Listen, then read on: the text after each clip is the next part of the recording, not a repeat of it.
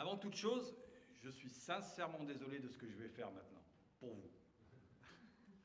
C'est un privilège que nous accorde le protocole sanitaire de pouvoir enlever le masque et ça fait du bien.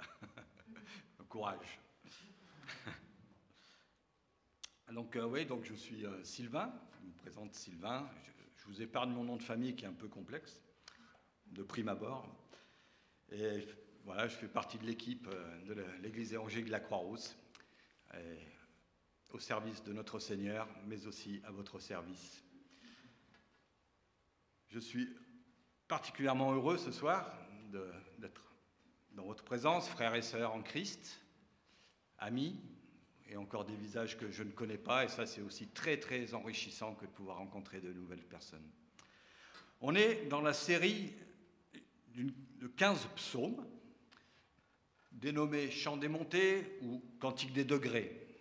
Faut vous imaginer un escalier du 15 marches, donc le peuple d'Israël en route vers Jérusalem. On en est ce soir au psaume 128 sur le thème du bonheur. Si vous n'étiez pas là pour les prédications précédentes, je vous encourage à rejoindre la chaîne YouTube de l'Église évangile à Croix-Rousse. Vous trouverez toutes les prédications des psaumes précédents. C'est pas mal de ne pas forcément attaquer l'escalier au milieu, mais de reprendre tout en bas de l'échelle. C'est sympa aussi. C'est des psaumes qui sont non seulement complémentaires, mais en plus, il y a, une, une progression. Et c'est pour ça que je vous encourage à redémarrer au départ. Chaque année, le mois de janvier est réservé aux vœux. Et je vois quand même une évolution dans les années passant. On entendait beaucoup euh, des vœux de prospérité, de réussite. Je l'entends beaucoup moins. Par contre, aujourd'hui, on entend énormément la santé, surtout la santé. C'est ça qui est important. Je ne sais pas ce que vous pensez de ça. C'est intéressant, non?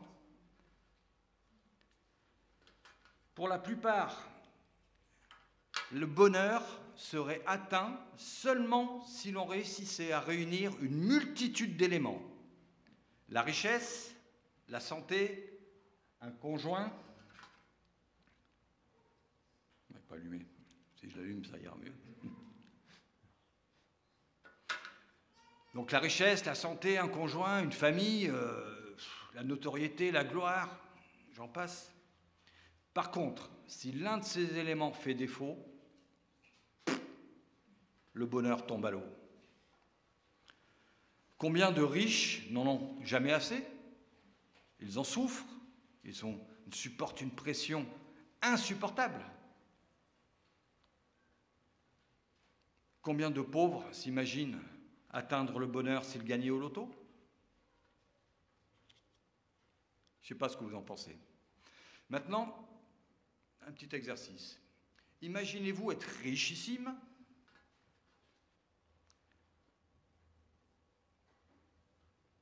que vous soyez une femme ou un homme, hein, en excellente santé, avec de beaux enfants qui de plus réussissent dans leurs études. Vous êtes au sommet de, de, de votre carrière professionnelle, c'est la gloire. Mais il vous manque la sécurité. Alors, là, vous serez exposé à la fois d'innombrables embûches, à l'envie, la jalousie, la malveillance, la haine, aux accusations, aux calomnies, et le bonheur plouf. Une des pensées les plus universelles, c'est que chacun a droit au bonheur. C'est vrai, n'est-ce pas? Pourtant, on fait le constat que la recherche du bonheur est sans fin et que bien peu de gens connaissent vraiment le bonheur. Et en plus, il s'agit souvent d'un bonheur éphémère, qui ne dure pas. Qu'est-ce qui peut donner le bonheur? Qu'est-ce qui peut nous rendre heureux? Peut-on vraiment être heureux? Pourquoi tant de gens cherchent en vain le bonheur? Alors ce soir, plutôt que de tergiverser et d'essayer de donner des réponses qui humainement, nous mènerait à rien. Je vous propose que l'on regarde ce qu'en dit la Bible, la parole de Dieu. Et je vous demande de lire ensemble ce psaume 128. Je vais vous en faire lecture. Psaume 128.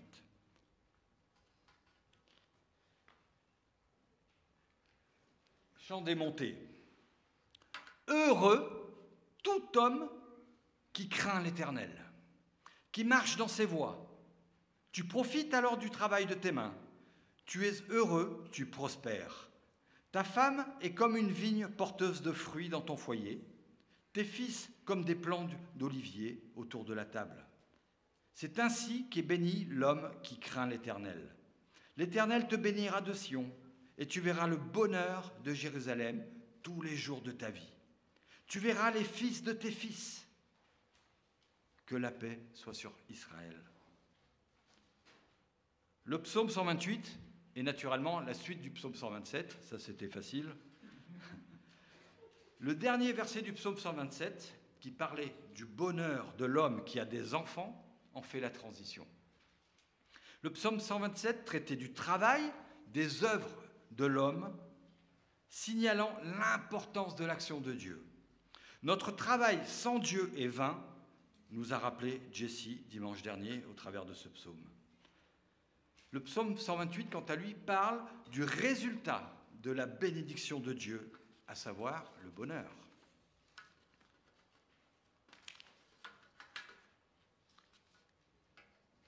Bonheur et bénédiction. Ce psaume commence de la même façon, pardon, façon que se termine le psaume 127, par une béatitude. Une béatitude, c'est heureux, heureux, heureux ceux. Et celui-ci commence ainsi, heureux tous ceux, tout homme qui craint l'Éternel. Le mot hébreu est cher, je ne suis pas spécialiste dans la prononciation, qui commence ce psaume et termine effectivement le psaume précédent, pourrait être aussi traduit ainsi, béni. Béni tout homme qui craint l'Éternel. Dans le vocabulaire biblique, bonheur et bénédiction sont confondus. Dans notre société, c'est tout à fait différent. On a le sentiment que le bonheur, c'est bel et bien terrestre, humain, c'est de ma responsabilité, c'est à moi de m'en occuper, et qu'à l'inverse, la bénédiction, c'est divin, c'est le rôle de Dieu.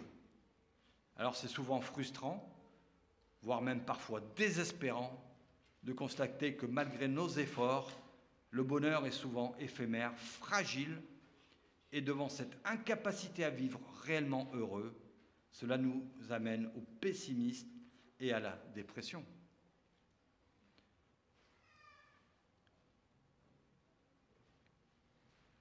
De par ma profession, je gère des salariés et j'en connais pas beaucoup qui se réjouissent du dimanche soir. Le dimanche soir, ils se réjouissent plutôt du vendredi soir prochain. C'est invivable, c'est triste, c'est malheureux.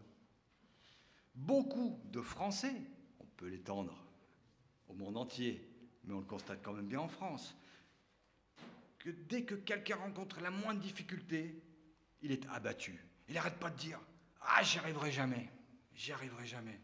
ils sont tristes, malheureux. Et ça commence dès le plus jeune âge. Pour vous qui avez des enfants, vous, le savez bien, devant les devoirs de classe. Oh là, c'est trop dur, j'y arriverai jamais. Sans avoir même fait le moindre effort. vous le savez comme moi, le peuple français, au-delà des grèves et j'en passe, est un des peuples les plus pessimistes au monde. En réalité, nous devons constater que nous, sommes, nous ne sommes pas capables de nous rendre heureux par nous-mêmes. Selon la Bible, seul Dieu peut réellement bénir, agir pour le bien lorsque nous voulons nous aussi bénir ou vouloir le bien des autres. Eh bien en fait, ça dérive tout simplement de Dieu. Dieu est un Dieu qui bénit, un Dieu qui aime faire le bien. Quand vous lisez la parole de Dieu, dès le départ, il a béni Adam et Ève dans le jardin d'Éden. Un peu plus tard, il bénit Abraham. Il lui annonce qu'il sera une source de bénédiction pour tous les peuples jusqu'à aujourd'hui. Dieu bénit celui qui le craint. Il veut bénir son peuple. Il veut que son peuple soit heureux. Rappelez-vous, ou si vous ne le savez pas, vous pourrez le lire dans, dans Matthieu 5 notamment, comment Jésus commence son enseignement Par les béatitudes. Heureux ceux, heureux ceux. C'est béni celui qui. C'est aussi agréé de Dieu celui qui. Voilà les significations de ce mot heureux.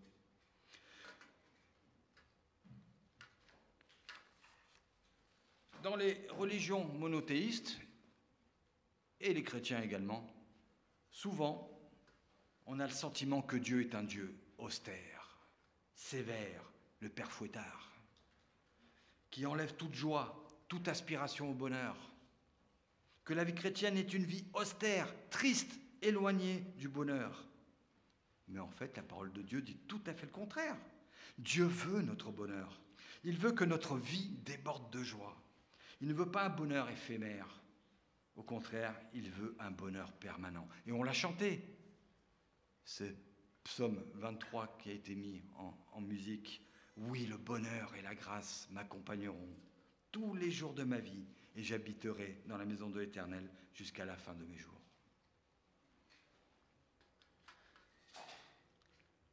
Heureux celui qui craint l'Éternel.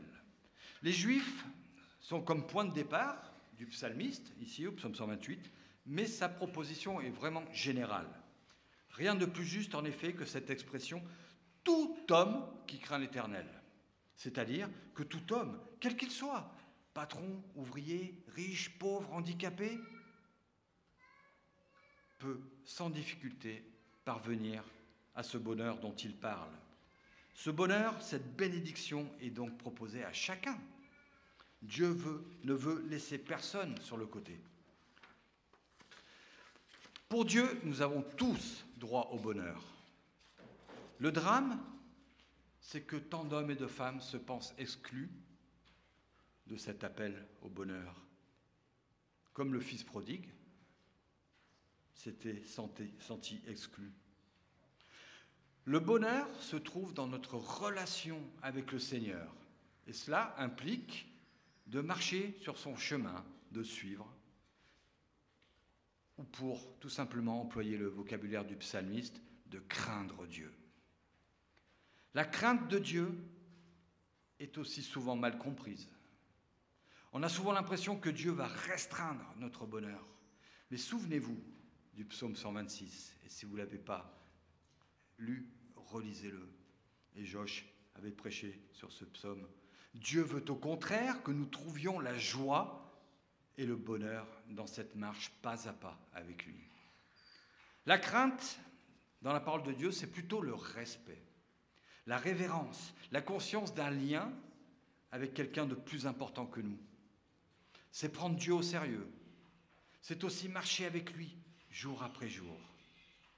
Pour le psalmiste, le bonheur, la bénédiction proviennent d'une bonne relation avec Dieu. En d'autres termes, on ne peut pas être heureux et béni si on ne marche pas dans cette attitude de crainte et d'obéissance à l'Éternel. Seul le Créateur peut donner le vrai bonheur à sa créature. Tout le reste, nous dit l'Ecclésiaste, et vanité, fumée, poursuite du vent, du blabla. C'est quand nous réalisons que lui seul peut donner un sens à notre vie, que nous prenons la décision de tout remettre dans ses mains, tout lâcher. Il est alors la source ultime de notre bonheur. Et c'est lui qui peut orienter nos vies dans la bonne direction. Nous ne sommes pas heureux ou bénis parce que nous sommes devenus parfaits, mais parce que nous marchons avec lui de progrès en progrès. Vous savez, lorsque nous péchons ou commettons des erreurs, notre conscience nous travaille. Dieu a mis en nous une conscience, même si nous ne croyons pas en lui, nous connaissons le bien et le mal. Notre conscience nous travaille ça nous tord le ventre. Et ça nous rend malheureux d'avoir attristé le Saint-Esprit.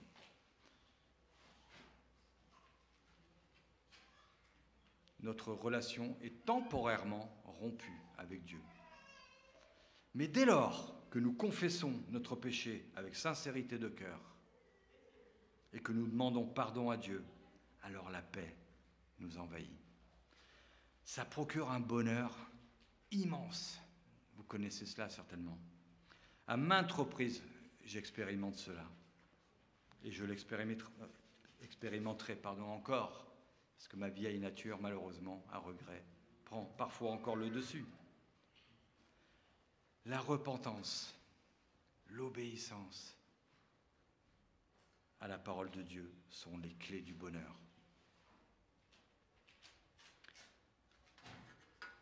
Un bonheur comme une vigne féconde, comme des plants d'olivier. L'image de la vigne, ou encore la bienfaisante influence de la femme dans le foyer, dans la maison, se retrouve dans le Nouveau Testament pour représenter l'union des fidèles avec Jésus-Christ. Vous pourrez lire ça dans l'évangile de Jean, au chapitre 5. Celle de l'olivier pour représenter la force que possède l'homme béni d'en haut, au psaume 52. Ici, le psalmiste veut montrer d'une façon concrète ce qu'est la bénédiction du Seigneur. Dans la culture juive de l'époque, avoir une femme et une famille nombreuse étaient les signes de la bénédiction divine. Au contraire, la stérilité était synonyme de malédiction. Et on pense à Sarah ou encore Anne, la mère de Samuel. Pour les Hébreux de ce temps, être béni se traduisait par une famille nombreuse. La bénédiction se répand alors, elle déborde et elle se partage.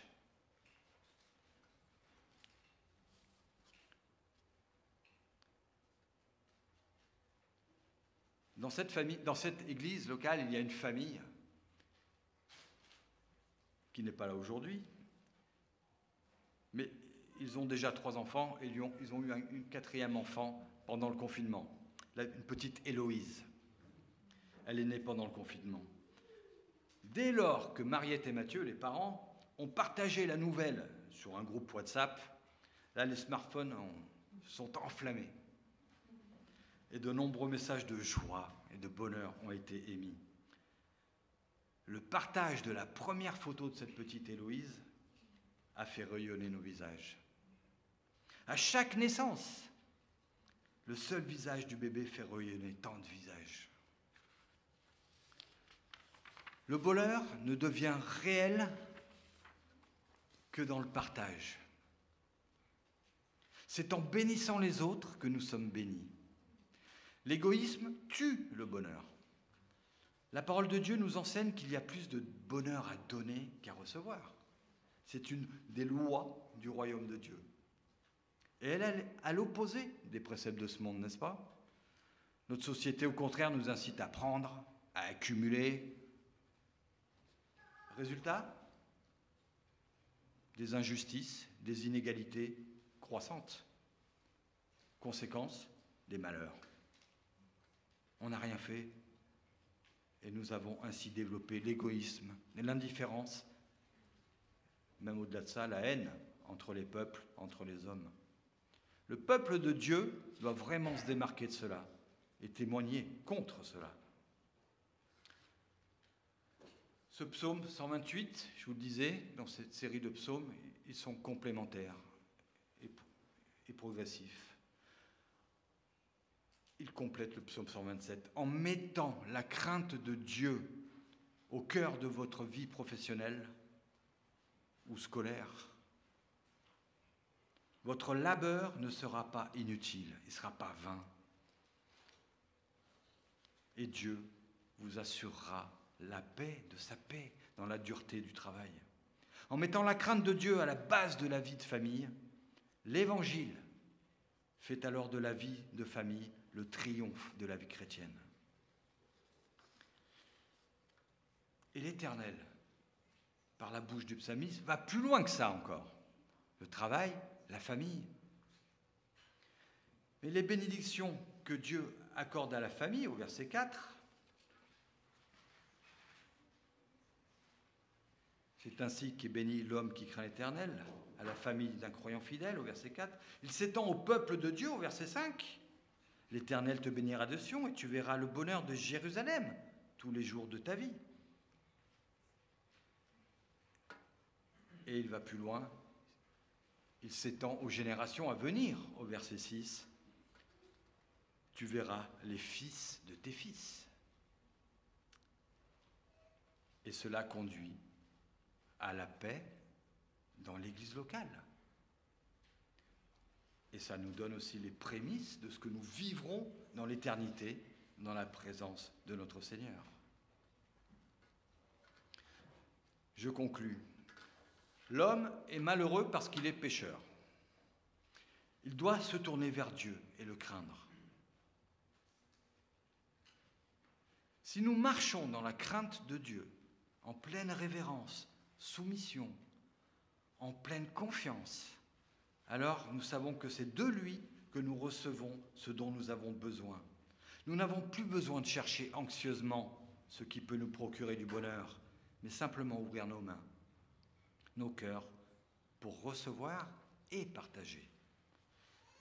Pour illustrer cela, en prenant un, exemple terre à terre, pour ceux qui connaissent, ils savent que j'aime les bons vins. Lorsque je reçois en cadeau une excellente bouteille de vin, j'ai pas envie de la déguster avec modération, bien sûr. J'ai pas envie de la déguster tout seul.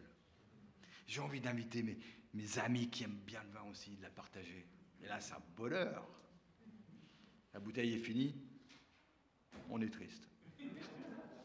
C'est éphémère. Il m'arrive aussi parfois, pour être un peu plus spirituel, de ne pas avoir envie de rejoindre une réunion d'église, formation litime, une réunion de prière, une église de maison. Je suis fatigué, j'ai plein d'excuses. Mais dans sa grâce, Dieu m'en donne la force et le courage. Et en Philippiens, vous pouvez lire que c'est lui qui produit en nous le vouloir et le faire. Il m'encourage. Il change ma volonté.